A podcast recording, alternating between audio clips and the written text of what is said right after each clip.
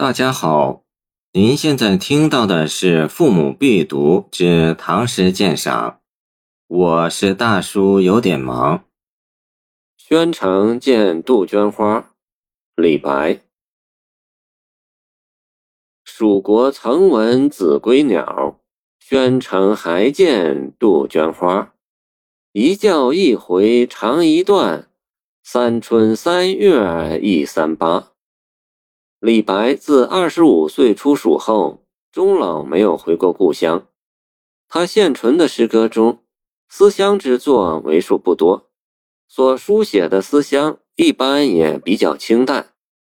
不仅如此，他有时还公开说出不以故乡为念的话来。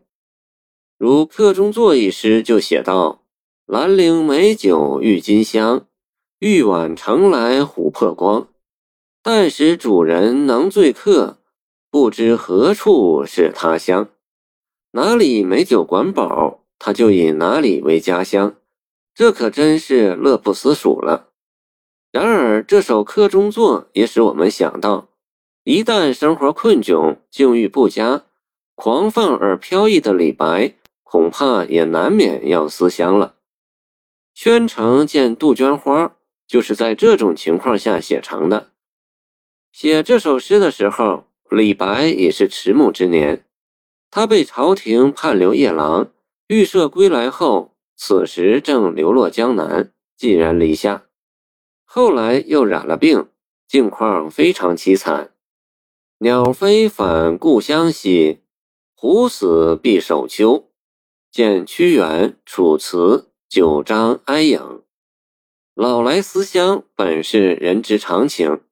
何况李白的晚景如此凄凉，于是浓重的相思就袭上了诗人心头。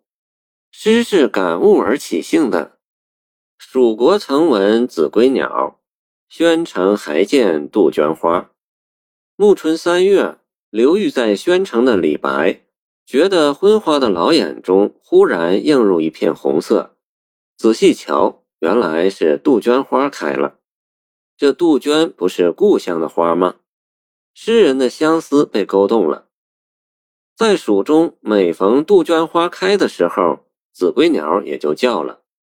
子规鸟又名杜鹃，花与鸟的名字相同，也是勾起诗人联想的一个原因。这鸟相传是古蜀帝杜宇的精魂化成。杜宇号称望帝，他自以为德薄。便禅让了帝位而出亡，死后变成杜鹃鸟。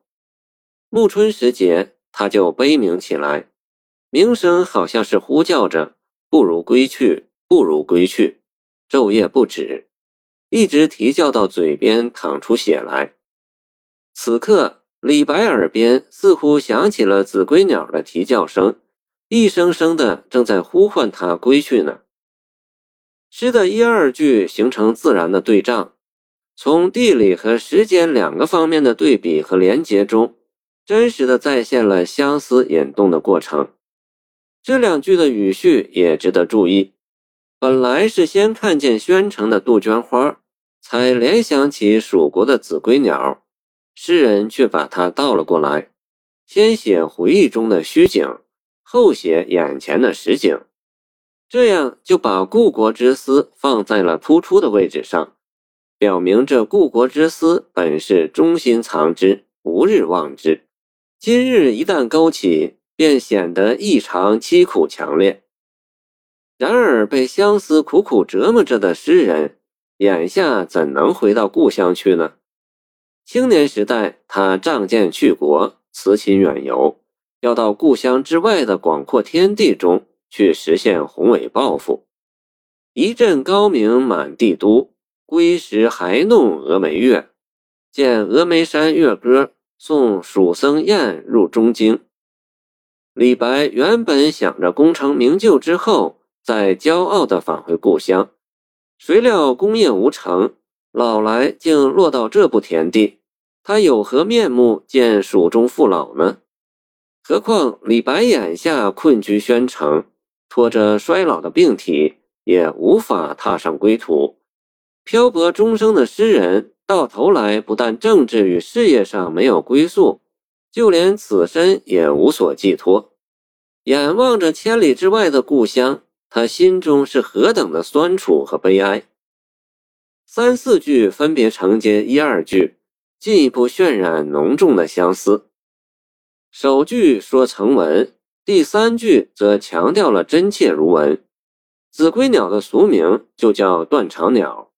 一叫一回肠一段，它啼叫起来没完没了。诗人的愁肠该已断成一寸寸了。末句点明时令，用“三春三月”四字，从叙事的角度补足了第二句。“一三八”三字则凸现了思乡的主题，把杜鹃花开、子规悲啼和诗人的断肠之痛融汇为一处。用一片苍茫无涯的愁思，把全诗笼罩了起来。诗的三四句看似对仗，其实对的又不甚工。